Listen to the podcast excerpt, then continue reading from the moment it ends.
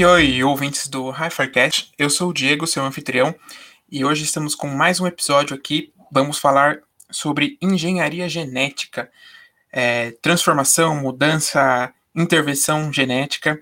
A gente sabe que os estudos estão bem avançados sobre isso, é um negócio bem atual, é um assunto bem atual, apesar de não ser tão recente assim, esses estudos.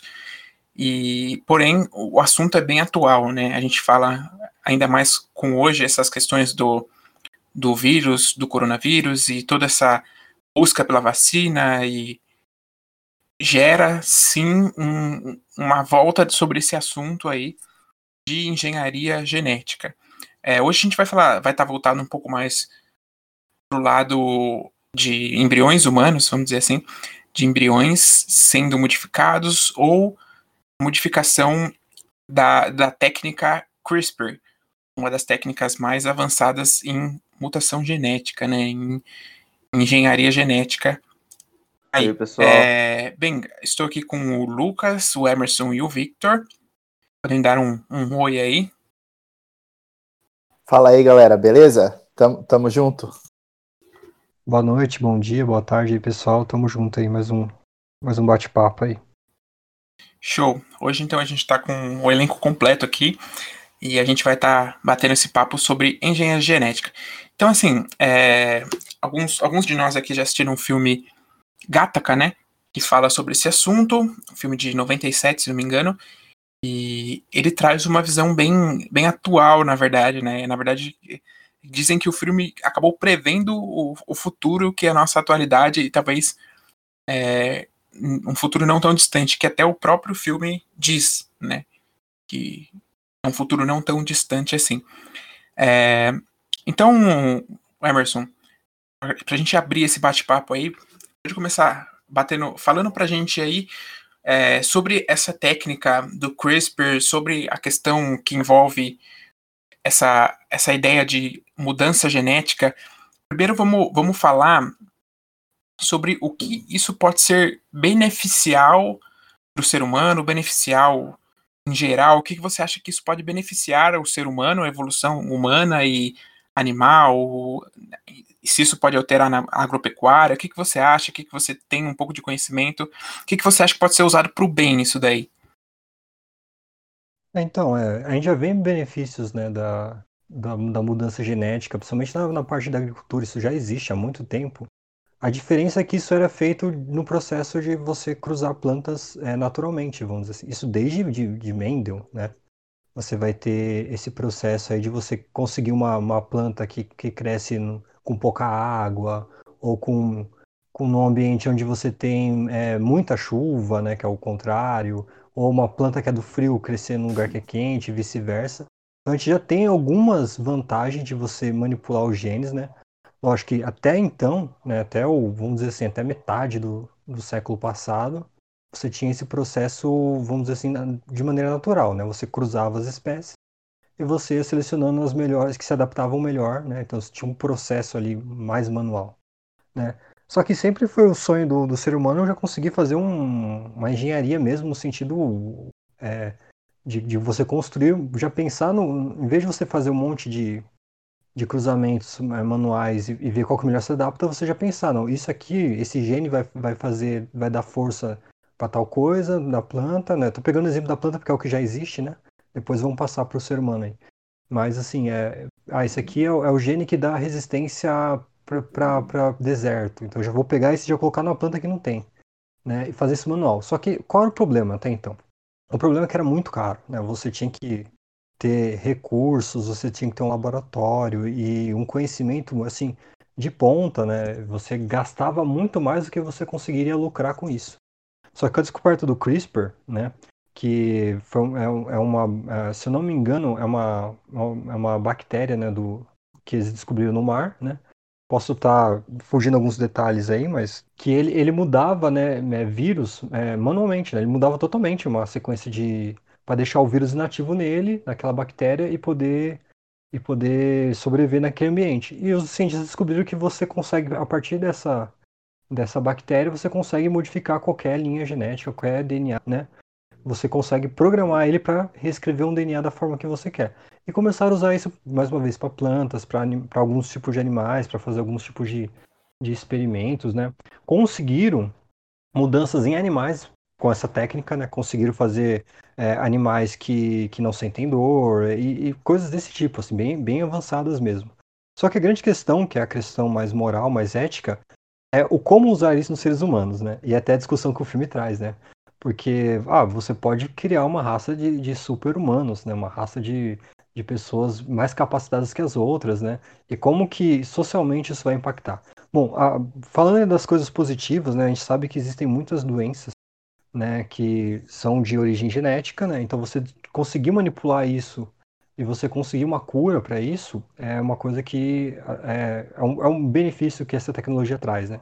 Inclusive até o próprio câncer, né? Uma mudança ali no DNA da, da célula e ela começa a se multiplicar e ela não para mais. Então você conseguiria até pesquisas nesse sentido, né? Para você melhorar muito a vida. Além de aumentar a expectativa de vida, né?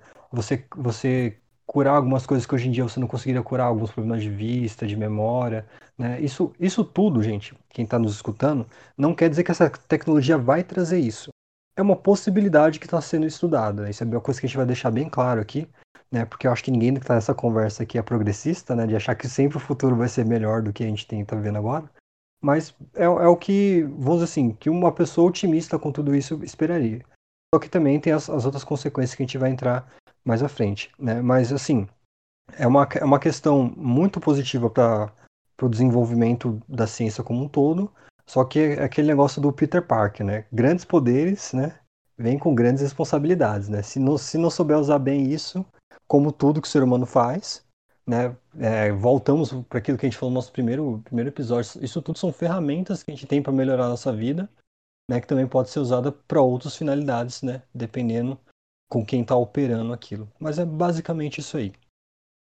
Eu queria fazer uma pergunta, gente. Vocês falaram aí, citaram o filme Gataca no começo, mas eu não assisti esse filme. Eu queria que vocês comentassem mais ou menos a respeito sobre o que o filme fala, um pouquinho assim, é, da história dele, só dar um, um, adendo aqui, que o Emerson falou sobre é, o CRISPR, né?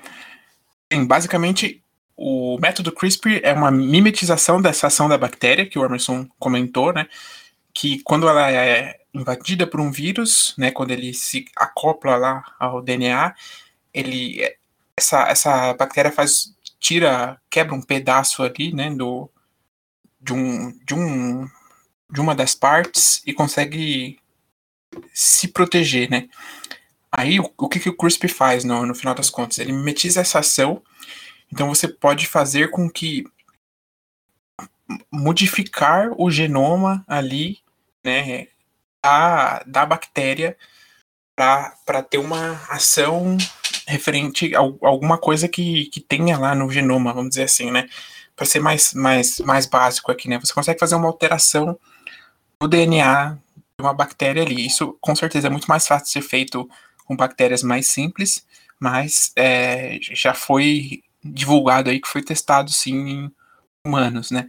O mais avançado que pensam que pode chegar isso aí é você poder realmente fazer qualquer mudança no DNA de um ser vivo ali, né? De alguma coisa, é até tipo uma doença genética, você poder cortar isso do DNA da pessoa, tirar isso do DNA da pessoa é, e mudar qualquer outra coisa que possa, até mesmo a cor dos olhos, cor do cabelo, tipo de cabelo e essas coisas, chega nesse ponto. Logicamente, a gente não tem isso avançado até esse ponto até agora, mas é o que promete né, esse CRISPR. É, sobre o filme, quer comentar, quer comentar um pouco, Lucas? Eu gostaria de, de, comentar um pouco, mas até complementando o que a gente já falou, é, essa agilização que que a, bactéria faz e esse processo pelo qual ela passa é, é uma, uma enzima chamada Cas49. Isso é um pouco técnico, não vem tanto ao caso, mas o que ela faz é ela passa um, um pente fino no, no genoma da bactéria de forma ativa depois para poder suprimir é, qualquer traço do vírus, como a gente já falou que foi recolhido. Isso dá uma possibilidade para o CRISPR que é muito importante, que é ele consegue editar células vivas, o que é, é uma raridade nos métodos de manipulação genética. Não, não é uma coisa tão fácil assim você editar um. É, é consertar o motor de uma moto em movimento, né? É um, uma atividade extremamente complexa que o CRISPR consegue fazer. É possível colocar esse sistema para funcionar na célula em funcionamento, e isso abre uma, uma série de possibilidades também. Sim, é que eles falam que você pode, poderia fazer até mudanças no, no DNA de um adulto, alguém com a nossa idade, por exemplo. Lógico que seria absurdo você mudar o DNA, porque aí você teria que mudar todas as células do corpo, desde o é até o fio de cabelo, o olho e etc, né? Porque o nosso DNA está em tudo nosso, né? Mas é uma, uma possibilidade, até para coisas que necessitem. Uh, no caso do combate direto ao câncer, isso seria até possível. Claro que, como falou, é uma coisa complexa, precisa de uma série de estudos, que teria que ser muito aprofundado. Mas, em geral, essa coisa de manipular os organismos em vida, em funcionamento, foi uma, um marco muito importante do CRISPR também. E é claro que ainda no Gata, Gataca ainda não se aborda tanto esse pedaço.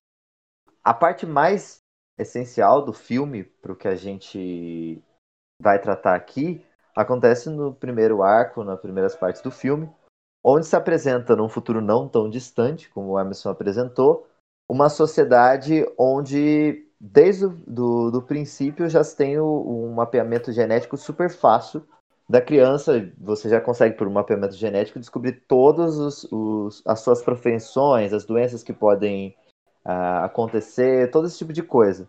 Mas é revelado que isso acontece ao mesmo tempo em que já é já existe uma tradição, por assim dizer, já é normal que os bebês não nasçam de forma natural, não nasçam fora de laboratório. Eles têm que ser selecionados, cultivados, é, haver um, um, grau de manipulação genética e de seleção para que sejam, como foi falado, super-humanos, eles sejam superiores. O protagonista do filme, inclusive, quando nasce, já nasce com quase com uma sentença de morte aos 33 anos, porque o, o exame prevê que ele tem 99% de chance de ter uma doença do coração. E isso não é muito distante da realidade, porque nós já temos testes de é, genomas gigantescos que já dão probabilidades, de forma muito similar, inclusive, de doenças de determinar quantos por cento de chance você tem de ter algum problema cardíaco, quantos por cento de chance você tem de algum problema de respiratório, esse tipo de coisa. E isso já cai num problema da seleção que a gente já está vivendo. A gente já vive é, a seleção de crianças com algumas síndromes, com uma síndrome de Down, com algumas deficiências genéticas. E para você passar para esse tipo de seleção, seria um pulo. E é essa ideia que o, que o filme sempre passa, né? De, da seleção dos seres humanos, é, a capacidade humana versus essa engenharia, o, o que, que define o ser humano, como que o ser humano pode ser observado nisso. Eu acho que essa é uma das, das partes centrais do filme e se o Emerson principalmente quiser complementar. E, e, o filme também, além de, de abordar essa parte técnica, né, de como começa a se escolher, né? É como se você comprasse um carro, né? Hoje em dia você escolhe é. a cor do carro na concessionária antes do carro estar tá produzido, o tamanho do. É a mesma coisa com o ser humano. Só que também ele mostra uma consequência social, né? Quem tem os melhores genes, né? Quem, quem tem esse relatório quando nasce aí com as melhores perspectivas, eles já ganham posições de destaque na, na sociedade. Tem uma cena que eu acho muito interessante. Gente, é um filme de 97, tá? Não é spoiler, não. Se você, você está ressentido por spoiler de um filme já tão antigo. Já passou na regra dos 16 precisa... anos já. É, nem saber dessa regra, mas, gente, pelo amor de Deus. Mas, e também não, nem é um ponto-chave do filme, mas é uma coisa que mostra isso de como, como essa, essa seleção, até que ponto essa seleção chega. Tem uma parte que o, o protagonista ele vai com o par romântico dele do filme assistir uma, uma apresentação de piano. E no final do, da apresentação, o pianista joga a luva. E a mulher coloca assim e tem um dedo a mais na luva. E aí depois eles estão passando pelo corredor assim, tem o pôster do pianista, né? E, e, aí tem seis dedos na mão, é, em cada mão do pianista. E o cara coloca a mão assim, ele percebe que tem um dedo a menos. E aí a mulher fala assim, ah, é incrível, né? O que, que nós, seres humanos, conseguimos fazer, né? Aí o, o, protagonista que não tem o genes perfeito, ele fala assim, ah, mas tendo seis ou cinco dedos na mão, é importante tocar bem. Aí ela fala, mas essa peça que a gente acabou de ouvir só pode ser tocada por alguém que tem 12 dedos, né? Ou seja, seis dedos em cada mão. Né? Ou, então você começa a estratificar as pessoas nesse sentido, né? A gente, a gente cai, o filme acaba, não, não, não chega nesse tema, mas a gente acaba caindo numa eugenia, né? Você começa a selecionar uma raça superior em detrimento de uma inferior para começar a, a segregar ela em castas, né? Então, quem tem os genes inferiores vão trabalhar com limpeza, né? Trabalhos braçais, assim. Então, os pesquisadores, os artistas, os modelos, os atletas vão ser aqueles que vão ter os genes superiores. É, esse é um outro ponto que também no primeiro ato ali, segundo ato principalmente. No último ato ele muda um pouco o tema do filme, deixa de ser um pouco sci-fi, passa a ser mais um, um filme no ar de detetive assim. Mas os primeiros atos ele mostra bem isso, né? A questão de como que uma manipulação nesse nível genética humana, o que que ele faz com as pessoas, né, com o indivíduo, né, como que afeta o psicológico, ele como que e com a sociedade, né, com as famílias, com toda a estrutura social. É, só para comentar, eu acho que ele, ele acaba pegando bem no, no, no ponto de eugenia sim, né, nessa, nessa questão de divisão, nessa questão de separação ali, de como se fossem castas mesmo. Até porque você vê que as pessoas chegam no ponto, no, no filme, né, o personagem principal exatamente faz isso, de emprestar os genes de, um, de uma pessoa que tenha genes perfeitos, né, emprestar ali as, a, a, o, o, fio de cabelo, o sangue, as partes né, do corpo que digam o nosso DNA, que, que se fazem os testes mais comumente, para poder passar lá no teste, nos testes e poder virar um, poder pilotar um o foguete lá, né? E ele precisa fazer todo, é, ele precisa fazer todo esse esse esse processo para conseguir enganar o governo lá, porque todos os testes que ele fez para poder entrar para virar um astronauta ele não conseguiu né? E já existia uma política que proibia esse tipo de, de separação, né? Você, a gente vê no filme. Porém, é, existiam várias formas. Ele mesmo fala que existem existiam várias formas de você pegar o DNA da pessoa e fazer o teste ilegalmente, né? Por, por trás dos panos ali para descartar o candidato só por ele ter os genes inferiores. Então, mesmo com uma lei que protegia isso, né? Acontecia da mesma forma de, de ter essa, essa divisão pelo genes, né? Às vezes eu com um aperto de mão. Inclusive, que, que esse é um. Eu acho que esse é um ponto crucial e que eu acho que até entra numa questão de dignidade humana que o Vitor já até entrou no debate uns tempos atrás que batia um pouco nisso, né? De mediante a forma que nós somos, quando a gente se depara com uma realidade dessa, a primeira questão que surge é: eu seria digno de existir numa condição dessas? até onde a gente pode def definir que um ser humano é digno ou não de existir, né? É um, uma questão absurda. É, esse é o próprio conceito de eugenia, né? Essa é a uhum. própria definição da eugenia. Aliás, tem uma coisa interessante a ser a, a, a, né, adicionada nessa, nessa conversa toda, que eu não, eu não sei se vocês conhecem, acredito que alguns de, de vocês aqui já conheçam, que é o, o Admirável Mundo Novo, né? Que é um dos meus favoritos de, de, de literatura. Quem, quem já leu Admirável Mundo Novo, ou conhece pelo menos a história, sabe que existe exatamente esse mesmo processo na, na criação dos seres humanos lá, né? Os seres humanos não são não são mais gerados por pai e mãe, né? Eles são gerados por uma, uma espécie de máquina, né? E, e ali são feitas modificações nos, nos embriões, né? Ele usa, por exemplo, ele cita um exemplo de que às vezes é injetado uma certa quantidade de álcool, né, uma dose de álcool para meio que embotar o embrião, deixar ele mais, mais burro, né? É, e isso definiria assim para qual casta essa pessoa iria e qual tipo de serviço essa pessoa faria. Isso bate com isso que o Emerson falou agora há pouco, né? Uma espécie de criação de castas quase, né? Onde, onde você tem pessoas com, com a genética, entre aspas, superior ali, né? Você tem o, o problema do, do, do Ubermensch, né? O, o super-homem, né? Uma, uma, que é onde, a, no fim da história, a, a, teoria evolucionista acaba levando. Ela leva justamente para esse ponto, né?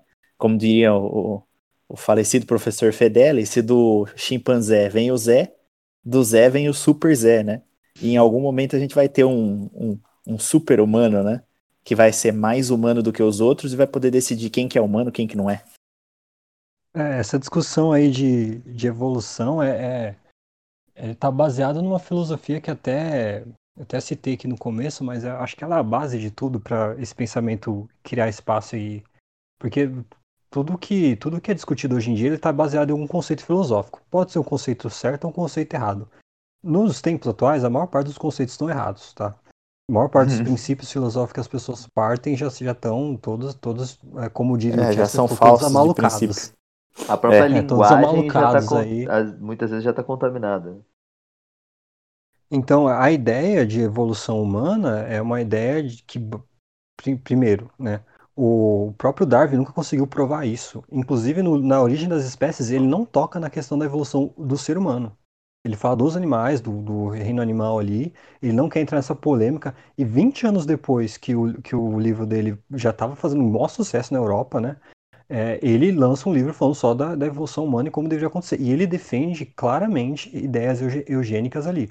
Porque já, a sociedade inteira já vem com essa ideia de que o progresso vai trazer o bem para o ser humano, a tecnologia, a ciência vai acabar com as guerras, vai acabar com a fome, vamos viver num, num mundo de abundância e de paz. Mas é, isso não, na realidade isso não existe, tá, gente? É, o, enquanto enquanto é, o ser humano viver nessa terra, vai ter injustiça, vai ter guerra, vai ter desigualdade, vai ter tudo isso, porque né, existem outras coisas além do progresso que afetam isso, né? a ganância, a falha de moral, o desejo de, caráter, de poder, né? Coisas assim, né? Acabam interferindo em tudo isso. Isso. É, o que é os, os, famosos pecados, né? Que hoje em dia é, é até palavrão você falar um negócio desse. Mas enfim, mas essa, essa ideia ficou tão enraizada na cabeça do, das pessoas que começou. A, a, eu tinha um. Eu não vou lembrar o nome do cara agora. Mas tinha um pesquisador francês que viveu no Brasil, que ele falou que o Brasil seria uma desgraça para o mundo, porque no Brasil se misturavam raças. Ele, ele não está falando de raças no sentido é, é, com, no sentido animal. Ele está falando tipo de do casamento entre um, um, um, negro com um branco, uma branca e um índio com, com um negro. Ele olhava, ele viveu aqui no Brasil um tempo, ele olhava isso e falava assim: o, o Brasil vai trazer uma doença que vai devastar o mundo e não sei o que tem.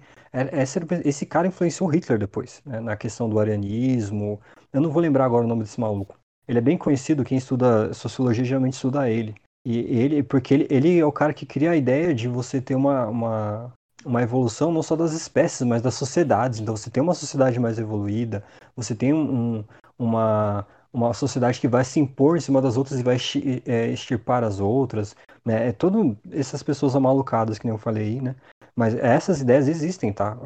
Não é questão de, de chapéu de alumínio, de teoria da conspiração. Tem pessoas que realmente acreditam nisso, que o, o mundo não está bom porque não existe ser humanos bons o suficientes para o mundo. Né? Então mesmo. vamos Essas ideias isso. não só existem, como elas são amplamente divulgadas hoje em dia. Uhum. Vídeo exemplo que nós já demos é simplesmente exterminar alguém por algum defeito genético, do, do caso da síndrome de Down, por exemplo. E isso já acontece, né? Tem um já país acontece. na Europa que não nasce mais gente com síndrome de Down porque legalizaram o aborto, aí você você você vê lá no exame que o feto tem o, o espectro lá, aí você vai lá e aborta, né? Isso já existe no mundo, gente. Isso não é uma coisa que tá. Só, só um adendo, aproveitando que eu tinha pego exatamente a notícia disso daí que o Emerson falou, e é a Islândia, tá? Na Islândia, uhum. é, a partir dos anos 2000, é, eles já fazem, o governo já faz o teste para saber se tem o DNA ou não. Ele é obrigado a disponibilizar para as mães e cerca de 80, 85 cento das mulheres fazem, é, vão verificar o resultado desse teste e a maioria delas procura o aborto que é autorizado nesses casos lá. Né? Então eles têm uma, uma média por ano de nascimento de uma a duas crianças com síndrome de Down, que são as crianças que passaram pelo teste sem ser diagnosticado essa, essa alteração do cromossomo 21, né? Então, praticamente não, né? Eles erradicaram a síndrome de Down do país da forma mais suja, vamos dizer assim, que, que poderia ser, que é, é basicamente, né? Você tem um, vamos dizer assim, em, entre aspas aqui, né? Se você tem uma pessoa com uma certa doença, tem e está contaminando as outras, existem duas formas de você acabar com isso. Uma é você curando, acabando com a doença e curando as pessoas, e a outra é você matar todo mundo que está doente, né? Então, eles optaram pela Eles segunda usaram opção. o método, o método nazista, né? Nazista. É o método nazista. Você simplesmente elimina. Você quer eliminar uma coisa, você simplesmente elimina todo mundo que tem ela. Né? Simples, tá resolvido o problema, né? Na, na mentalidade doente desse, desse tipo de gente. É, é esse tipo de coisa que acontece, né? É, Em vez de você buscar alguma coisa que cure, você vai simplesmente elimina todo. É o que o pessoal fala a respeito da dengue aqui no Brasil, né? Fala, em vez de se investir em pesquisa para curar, né, criar uma vacina ou algum tipo de cura, todo ano fica se é, investindo em, em, em, em campanha contra, contra água parada, né? Né, Ah, Exatamente, que outra né? forma a gente pode ter de eliminar, eliminar a dengue? Ah, mata todo mundo que tem a doença, né? Inclu- E inclusive, todo mundo vai pensar, né? As pessoas podem pensar, ah, é uma ideia maluca, né? Não faz o menor sentido. Mas tem gente que acredita nisso. Tanto que a gente tem um país aí, um exemplo, né? A Islândia que, que, que pratica isso. Porque o- um dos grandes projetos para acabar na- na- com a dengue ah, atualmente é a introdução de certos mosquitos geneticamente modificados que vão copular e morrer. É, e, e que aqueles que se reproduzirem também vão morrer, vão matar as fêmeas com que eles se reproduzirem. Então vamos matar os mosquitos para acabar com a dengue, claro. A gente tá falando de um negócio que é tá numa proporção menor, mas é isso. Mas é assim que vai se infiltrando assim, é, aos poucos ali, né? Você vai. é, eu vi essa notícia também dos mosquitos. E parece super interessante. E todo mundo aceita muito bem, né? Porque você está falando sobre mosquitos ali, eliminar todos os mosquitos. Mas, aliás, até sobre isso, né? Se você, se você fala essa questão de alteração na biodiversidade aí, usar essa palavra, na fauna, é, isso pode gerar outros problemas maiores ainda, né? Existem vários casos disso daí, né? Você erradicar uma população ou jogar lá uma uma outra um outro animal que seja o predador disso, né? Você tem esse problema nos Estados Unidos lá que começaram a colocar um monte de, de piton lá para controlar os coelhos e outros outros animais e agora você tem um, um problemas com as pitons, né? Existe até temporada de caça lá para matar esses animais por causa disso. Né? É que são outros pontos, mas é, se a gente pensar aqui, né, só jogando no ar, as- a, a ideia que o pessoal tem hoje, né, sobre essa questão de dos conservadores, do pessoal que tem um pensamento um pouco mais conservador, de direita, sei lá, é que a gente tá meio que atrasado, né, que a gente tá meio que na era medieval. Mas se você pensar por outro lado essa questão de, de alteração genética, de eliminação das pessoas que nascem com alguma deficiência, alteração no corpo, sei lá, que começa com a síndrome de Down e logo logo nós estamos matando qualquer bebê, né? Aliás, já estão querendo liberar o aborto sem motivo algum. E a gente pode ver, quem assistiu o filme 300 aqui, né? Sabe muito bem que aquele personagem que, é, que tem um defeito, não me lembro qual, qual o nome dele, que tem a deficiência. Eles falam no filme que era comum, se um espartano nascesse com algum problema, alguma deficiência, que ele fosse jogado do penhasco e morto, né? Então, que engraçado seria pensar que como o pensamento mais medieval é o pensamento de simplesmente assassinar o bebê ali que tem alguma deficiência, né?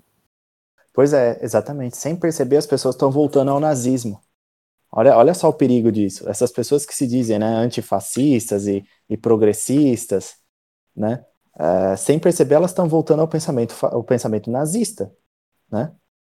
É uma coisa de louco isso daí. E, e olha só que interessante, né, Diego? O pessoal falar, é, você comentou aí, estão liberando o aborto sem motivo. As pessoas inventam um motivo para parecer menos feio moralmente o que elas estão fazendo, né? Então, ah, não, é, é como se uma criança com síndrome de Down fosse menos humana do que uma que não tivesse, né? Foi o que eu falei dessa, dessa ideia da, da evolução, né? A eugenia é exatamente isso. Você decide quem é mais humano e quem é menos humano. É, é uma maluquice esse tipo de pensamento, né? Mas olha só, olha só a que ponto a gente está chegando. As pessoas estão voltando ao nazismo e não estão percebendo. Essas pessoas todas que repudiam o nazismo, né? Que, que odeiam o nazismo, e realmente foi uma coisa terrível na história humana, elas estão voltando a esse tipo de pensamento doente que Hitler tinha, né? É, é, é exatamente a mesma coisa. Todo, todo pensamento de aborto, na verdade, vem, vem disso daí que você falou, né? Na verdade, a pessoa que quer praticar o aborto, ela sempre vai buscar um motivo, né? Porque por mais que você entre com argumentos né, para explicar que aquilo é uma vida, que é que a partir do momento da concepção já é uma vida, tem um ser humano ali, e a pessoa sempre vem com aquele argumento: ah, mas e se a mulher foi estuprada, entendeu? Como se isso mudasse o fato que ali é uma vida, que é um ser humano. que, tá sendo um ser humano assassinado, é. Sim, exatamente. Né? Ainda se, se tenta mudar o, o fruto em vez de mudar a causa dele, né? A consequência em vez da causa, né? Porque o problema não tá no, no bebê ali concebido, e sim no estuprador, né? Ninguém pensa em penas mais severas para o estuprador. Não, não que esse seja o assunto de hoje, mas só aproveitando que a gente está batendo papo aqui jogando no alto também.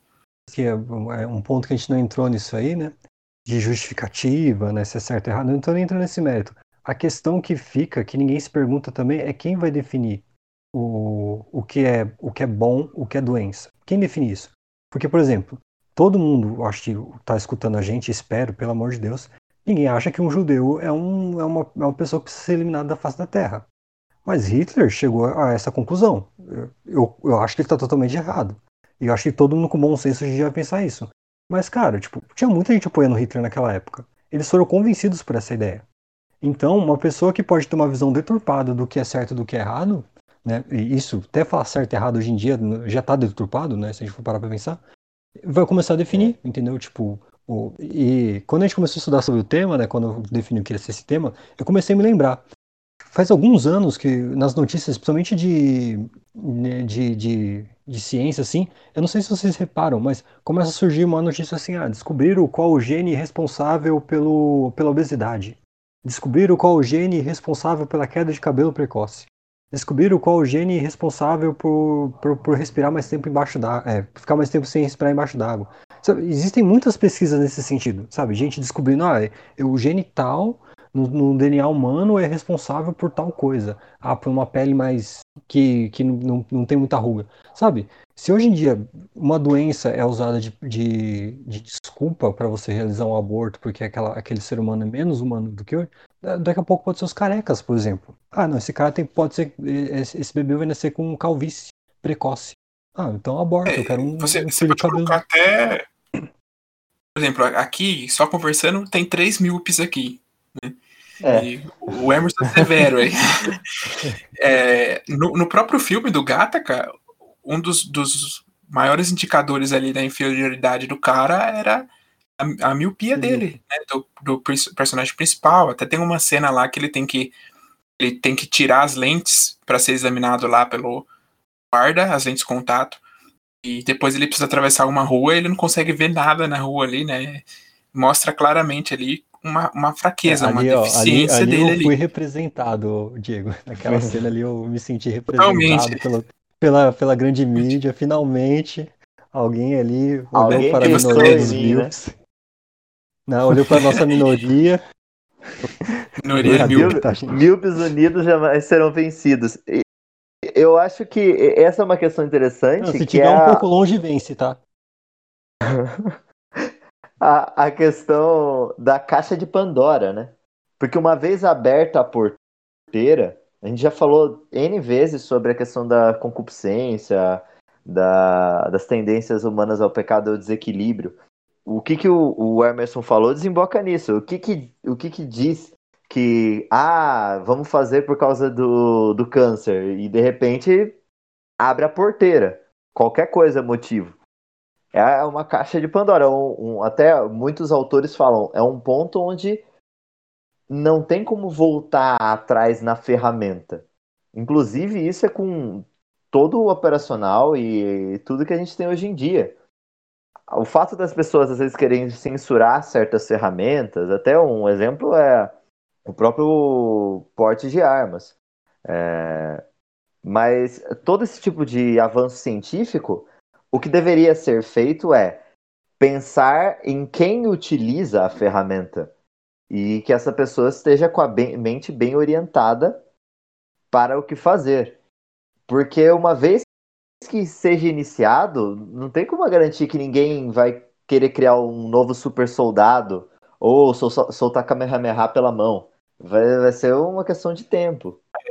Eu vi, eu vi uma, uma notícia também comentando tem uma pesquisadora americana que ela está tentando trazer para as comunidades, né, para os bairros, essa questão de mudança e alteração e sequenciamento genético, sei lá, para as pessoas, para mais próximo das pessoas. E é até engraçado, porque ela, ela comenta como um caso que ela, ela vivenciou nesse projeto dela, onde um cara queria descobrir o, o cachorro de quem tinha cagado na frente da. Desculpe o perdão da palavra, né? O cachorro de quem tinha defecado na frente da casa dele. E aí, o que, que o cara fez? Ele foi lá, pegou o, um, uma amostra das, das fezes do cachorro, pegou uma, uma, várias bolas, bolinhas, e foi dando para os cachorros da vizinhança todos morderem, né? Bolinha.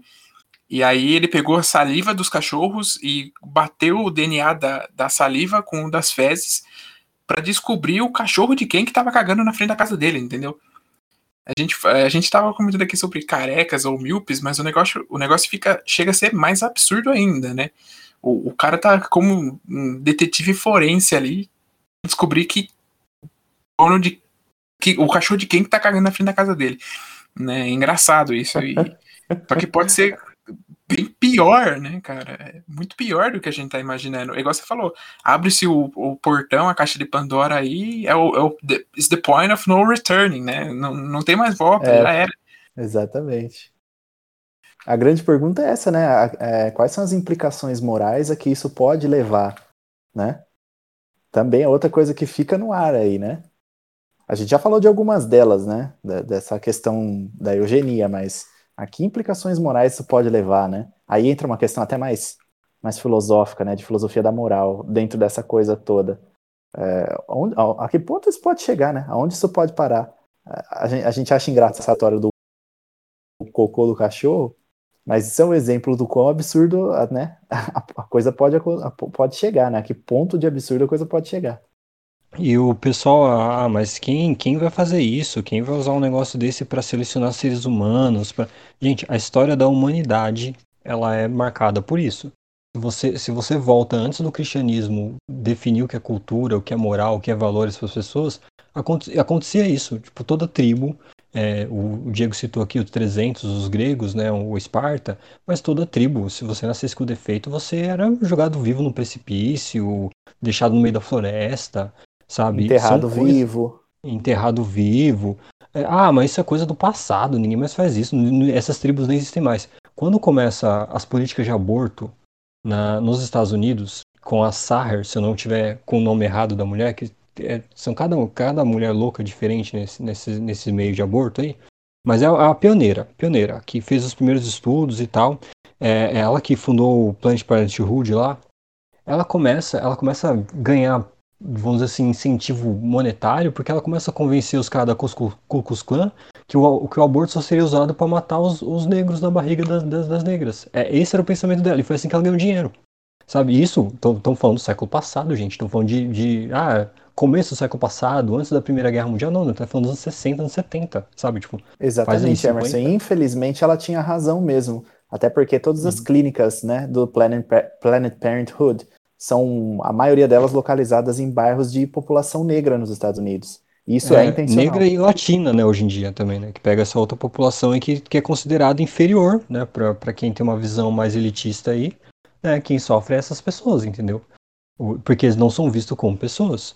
Ah, ah, mas essa mulher é louca, que nem você falou, mas, gente, quem garante que isso vai cair na mão de um, uma pessoa cheia de virtudes, uma pessoa que vai fazer isso só pro bem? Cara, ninguém garante isso. E eu acho cada vez menos a gente tem pessoas com virtudes tomando as decisões práticas, sabe? É, a gente olha só olhar os governos do mundo aí e ver como, como que as coisas estão indo, sabe? Não precisa de, de muita, muita argumentação filosófica para isso, é só você olhar como que a realidade está se apresentando para a gente hoje em dia, sabe? Por exemplo, é, vou pegar um caso bem, bem... Ah, todo mundo fala da pandemia no Brasil, nos Estados Unidos, Europa e China, porque foi onde começou. Mas, cara, como que tá a pandemia na África? Ninguém sabe, ninguém se importa, ninguém tá nem aí. Como tá a pandemia na, na Ásia, aqui fora a China, que é o maior país do mundo? ninguém sabe, ninguém fala, ninguém tá nem aí. Por quê? Porque ali tá concentrada a população mais pobre do mundo. Então se morrer, se não morrer, ninguém tá nem aí, porque não enxerga aquela população como pessoa, entendeu? Mudando um pouco a chave até, a partir do que o o Esse negócio falou, da, da pandemia e é- e foi bem lembrado, viu? Ninguém É, fala da realmente. África na pandemia.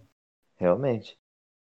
O que que é, é, essa parte da virtude de importância também? Porque indo um pouco além na- nesse assunto de manipulação genética, a gente tem que lembrar do leque de coisas que são possíveis de controlar. Porque eu pe- pergunto até pro Vitor, por exemplo, que é pai. É, para ele se colocar, eu sei que ele não é, mas para se colocar no lugar de um pai jujuba. Você não poderia dizer que uma criança que é birrenta ou que te desobedeça é um defeito passível de correção por esses meios?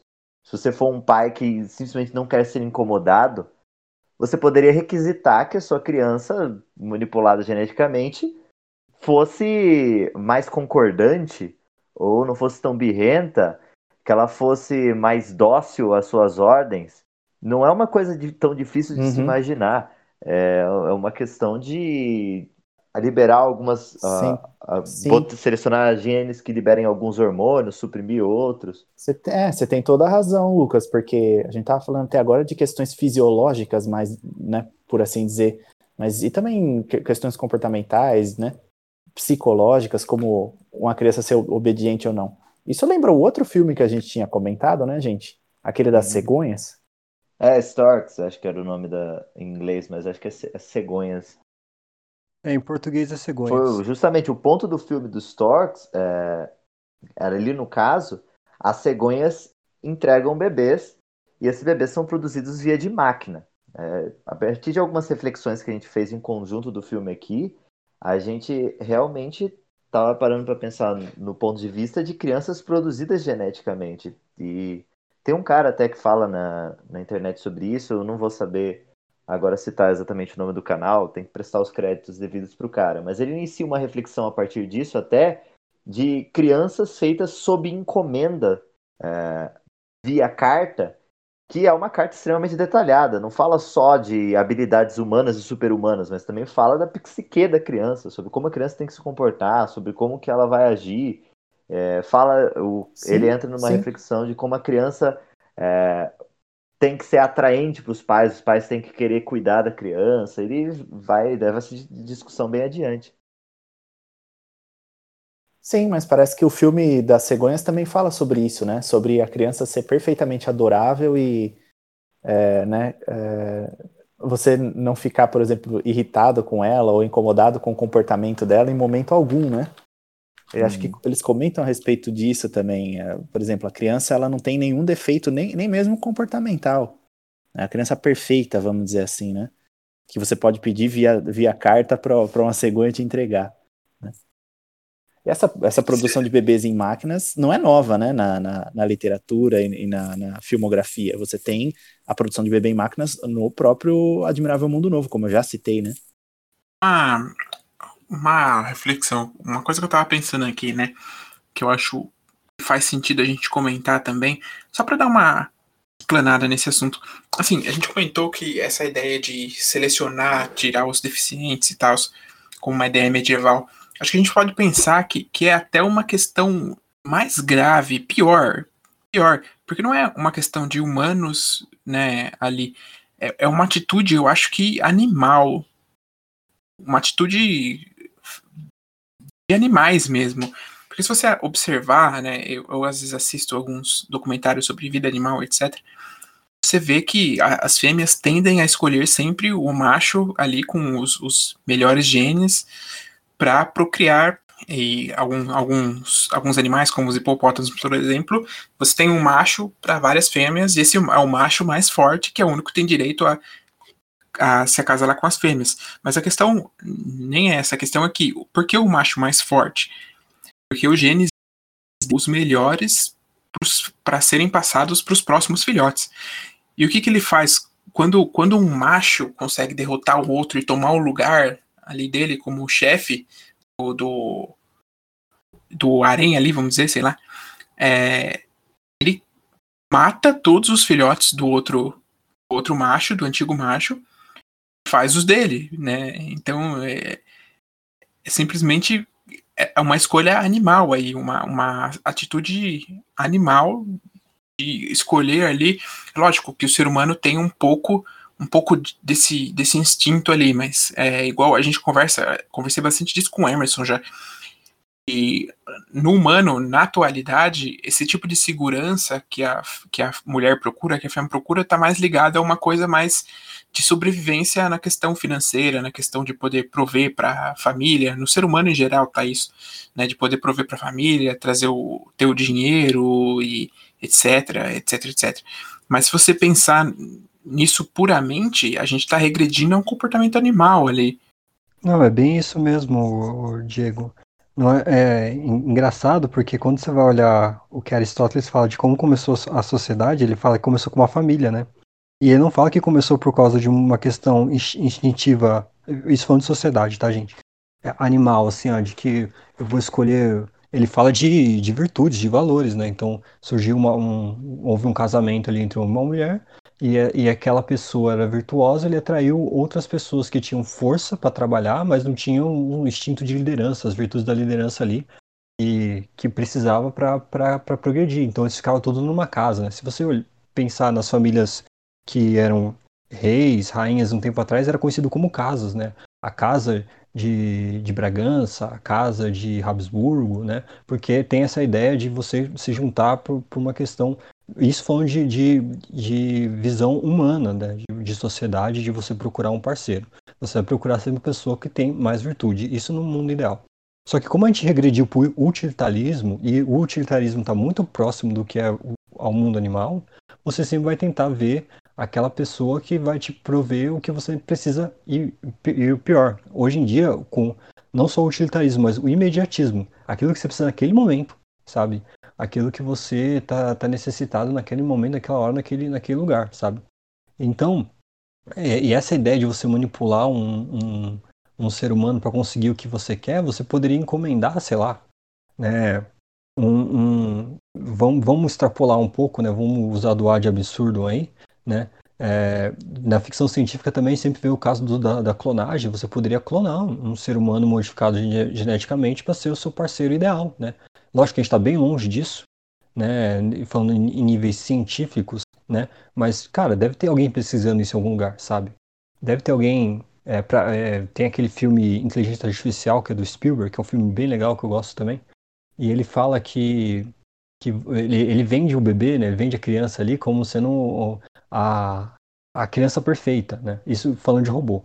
Né? E quando ele encontra lá no, meio da sucata o cara que ajuda ele, que ele é um, um, um robô criado para ser o amante perfeito, né? Então você cria também uma ideia dessa, entendeu? Tipo, de que ah, as pessoas que existem naturalmente, as pessoas que estão aqui no mundo hoje em dia, elas não são perfeitas e elas não são aceitáveis para você. Então você tem que procurar esse padrão, né? Voltando ao pensamento instintivo animalesco, né? Aquele que vai te dar segurança, que vai te dar proteção, não só é, a, a, mulher, mas o homem vai pensar nisso aí também, né? Vai começar a olhar de forma utilitarista para o próximo, né? Como, como a gente já falou aqui Isso algumas vezes. Isso é verdade, vezes, né? Emerson. A gente não tem a tecnologia, mas já tem o pensamento. Porque Isso. eu não sei se vocês têm conhecimento disso, mas existe uma indústria fortíssima de bonecas, é, bonecas realistas, que são vendidas como bonecas sexuais. E a pessoa encomenda essa boneca de acordo assim com as características que, que ele gostaria que, que ela tivesse, né? E é, é um negócio horroroso, gente. É, é, é é, é ridículo, gente, é ridículo. Tem indústrias assim, uma, é uma indústria grande, pesada em cima disso daí, né? Por enquanto ainda são só bonecas, né? É, mas o que dirá no futuro de que não, não, não seja, tendo a tecnologia, não seja feito com seres humanos, né? Com pessoas mesmo. Né? Ah, inclusive até teve um, um absurdo que, que surgiu há um tempo atrás aí, de uma dessas indústrias estarem produzindo bonecas é, com tamanho e formato de criança, com a justificativa de que era para você desviar a atenção de pedófilos de crianças de verdade para bonecas. Ou seja, você tenta curar uma, né, tratar uma doença psicológica, você tenta tratar um, uma uma, uma doentice dessa, né? Uma, uma maluquice dessa e um crime, que é a pedofilia, fomentando a, o próprio vício. É apagar o incêndio com gasolina, né? O famoso. Com gasolina, exatamente. Em vez de você tentar cultivar, cultivar uma virtude oposta para você tirar aquele vício da pessoa, não, pelo contrário, você vai lá e aumenta ainda mais a, as fantasias que a pessoa tem com aquilo. Mas essa das bonecas é uma indústria gr grande, enorme, gente. E, e, as coisas, assim, a, a, tecnologia que é envolvida por trás dessa, dessas bonecas é ridícula, né? Agora, é claro, não tem a tecnologia para se fazer isso ainda com seres humanos, mas o pensamento já existe. Então, se você tiver os meios, né? Nada impede de que isso possa acontecer, né? Caixa de Pandora aí de novo. A, mesmo, a, mesma, a mesma dinâmica de que é, tendo, tendo esses meios e, e iniciado o processo, as, as, tendências que já existem só tendem a se fortalecer. Se forem más tendências. Isso é a janela de Overton, né, Lucas? Péssimas. É a famosa janela de Overton. Uma é. vez que ela é aberta, ela não fecha mais, né? Quanto mais é, você vai abrindo é, essa, essa janela, ela não, ela não regride mais ao, ao, ao, tamanho original, né? Igual a pessoa que põe um alargador na, na orelha, determinado, chega um determinado tamanho, a orelha não volta mais ao normal, né? É, é basicamente o princípio da janela de Overton. É. Gostei, gostaram da analogia? Boa analogia, hein? Fala sério. É... Profunda. Filosófica. Eu estudei 10 anos para poder fazer uma analogia. A filosofia dessa. da orelha, em Vitor Riva. Oh, Dá pra escrever no livro já. Eu não sei é, até os, os, meus colegas aqui que estão comigo, eu gostaria de, principalmente de, prosseguindo esse tipo de, de analogia, é, o Vitor trouxe para a gente uma, uma questão nova da janela, mas o que eu sempre falei da, da caixa de Pandora é porque quando Pandora abre a caixa e dela saem todos os demônios, é, a última coisa que sobra dentro da caixa é esperança. Então eu queria um pouco perguntar também qual é a esperança que a gente tem que qual que a gente tem a partir disso, assim, onde que vocês acham que a humanidade pode trabalhar a si mesma para que saiba lidar com esse tipo de poderio nas suas mãos? Ou onde Olha, você Lucas, já vem isso trabalhado? Eu, eu acho que só uma sociedade muito virtuosa, né? Uma pessoa muito virtuosa consegue lidar bem com essas coisas. Aqui é um problema filosófico moral mesmo, né? Ah, o, o mal, geralmente, ele não está na, na ferramenta. A ferramenta por si, ela é, ela é neutra, né? Ela não pode ser nem boa nem má, per si, per si né? Por si mesma. Você deu o exemplo do, da arma de fogo, né? A arma de fogo ela não é boa nem má em si mesma, né? Tomada em si mesma como ferramenta, ela não é boa nem má. Ela não pode fazer nem o bem ou nem o mal porque ela não tem liberdade de escolha né? E é um pressuposto para uma atitude ser né, tratada como boa ou má, a liberdade de escolha. Então, sem, sem esse princípio da, da, da vontade, não tem como você determinar uma ação como boa ou má. Então, vamos dizer, vamos dizer assim, analisando de um ponto de vista puramente filosófico, a, a tecnologia per si, como por exemplo a tecnologia da mudança genética, é, da engenharia genética, ela não é boa nem má per si por si mesma, né? Considerada em si mesma. Acho que acredito que todos vocês aqui entendem isso que eu quero dizer, né? Ela por si mesma ela não pode ser considerada nem boa nem má. O que a, pode ser considerado bom ou mal é o que é feito com aquilo, né? É, é como a arma de fogo que você deu o exemplo. Na, na mão de uma pessoa boa, ela pode ser um instrumento para coisas boas. Na mão de uma pessoa má, ela pode ser um instrumento para coisas terríveis, né? Então a moralidade está não na, na, ferramenta, não no instrumento, mas no agente. Então eu acho que o grande ponto de, né, de convergência aí, o ponto chave onde a gente tem que bater, não é tanto na caixa de Pandora, vamos dizer assim, eu acho, mas é em quem está em posse dessa caixa de Pandora. Quem tem, né, quem pode abrir, quem tem a chave da, da, da caixa de Pandora, né? Ou como diria a, a nossa presidenta, a caixa de Pandora, né?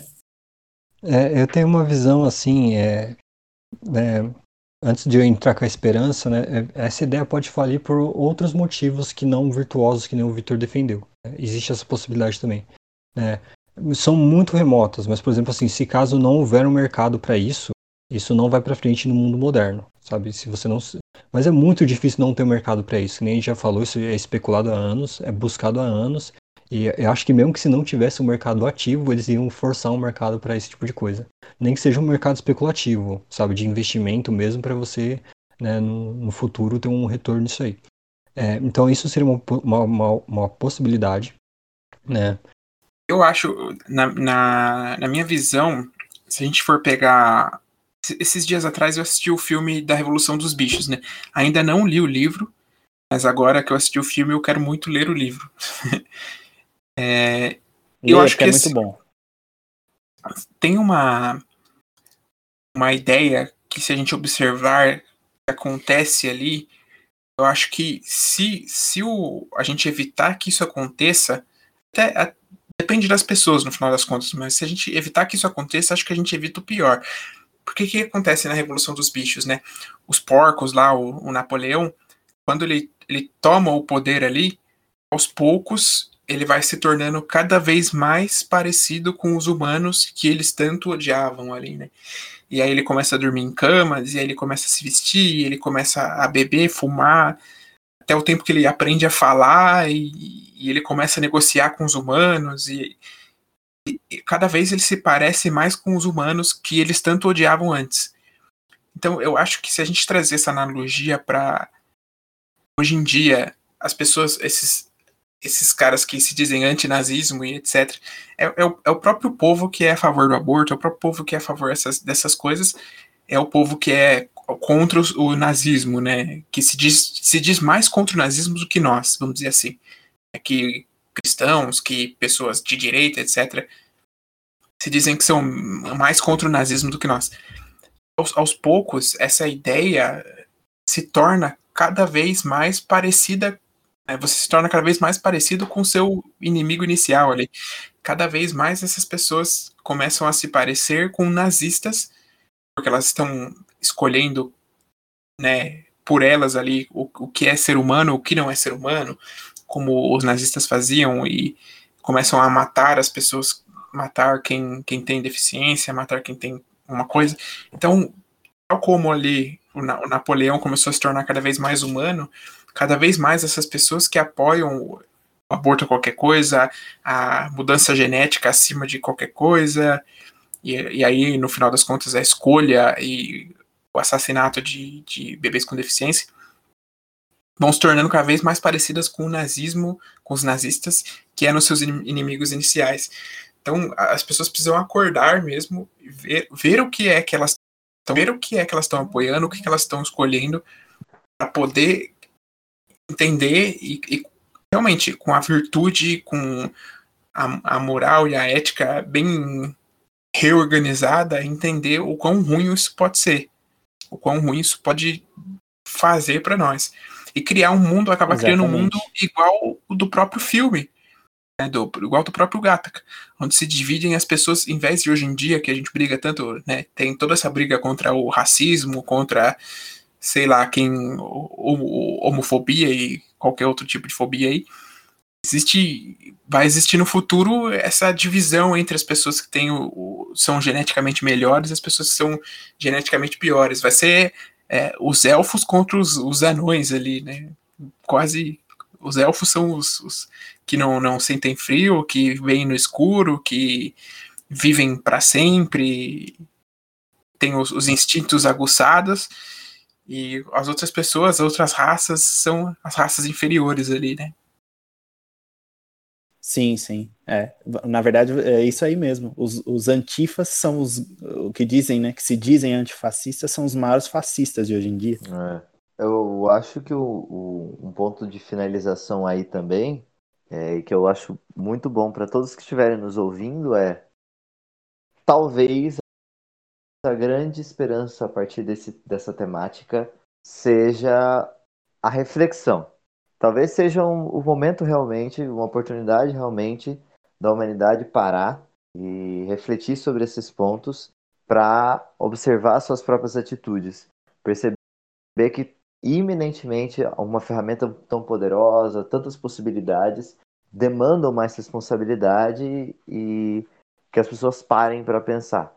Porque até mesmo alguns cientistas, mesmo não católicos ou não religiosos, já se pronunciaram até contra a manipulação genética, com uma série de ressalvas é, que vão ao redor de algumas coisas que nós falamos aqui hoje. E isso já mostra que as pessoas estão parando para pensar um pouco. Isso pode até ser algo positivo para a transformação de vida. Queira Deus que seja para uma transformação de vida virtuosa e que a partir desse tipo de reflexão realmente haja uma metanoia, né? uma mudança de mentalidade. Sim, exatamente. Na verdade é, é bem isso. As pessoas estão começando, já estão começando a ver os perigos disso. É lógico que é como o Vitor disse, né? a ferramenta vai estar ali. No final das contas, esse avanço tecnológico vai acabar chegando. A ferramenta vai estar ali. Só depende de nós, né, usarmos, usarmos aquilo lá para o bem, né, para evitar um câncer, como a gente chegou a comentar, alguma outra doença chegar, sei lá, conseguir curar o, o tetraplégico, alguma coisa assim. Mas não no ponto que a gente vai querer modificar o ser humano ou programar lá um ser humano da forma que a gente quer, né? Escrever uma carta ali, né? Como, como se fosse a ideia do filme, né? Você pedir ali o seu, o seu filho como você pede um produto na internet, como você pede um, um lanche no iFood, alguma coisa assim. Acredito que a única coisa que resta fazer é pedir que, pelo amor de Deus, os ouvintes pensem. Sim, pensem muito. É. É, eu quero agradecer aos, às pessoas que estavam aqui comigo, ao Lucas, o Victor, o Emerson. É, pedir para que você que está ouvindo a gente aí, se gostou do conteúdo, se gostou do nosso bate-papo, é, curta aí, compartilhe, mande, mande para as pessoas que você gosta, mande para as pessoas que você também não gosta, mande para os seus amigos, compartilhe aí com as pessoas para que essa, esse bate-papo, essa informação chegue a mais pessoas também. Se vocês curtiram aí, dê um, dá um suporte pro, pro Hi-Fi Cast, para a gente poder, poder levar esse papo aqui descontraído, esse papo é, mais amigo, para mais pessoas aí para fora. Bom? Então eu vou encerrando por aqui. A gente vai encerrando o nosso episódio do Hi-Fi Cast. Eu agradeço a você que ouviu aqui a gente e tchau, tchau.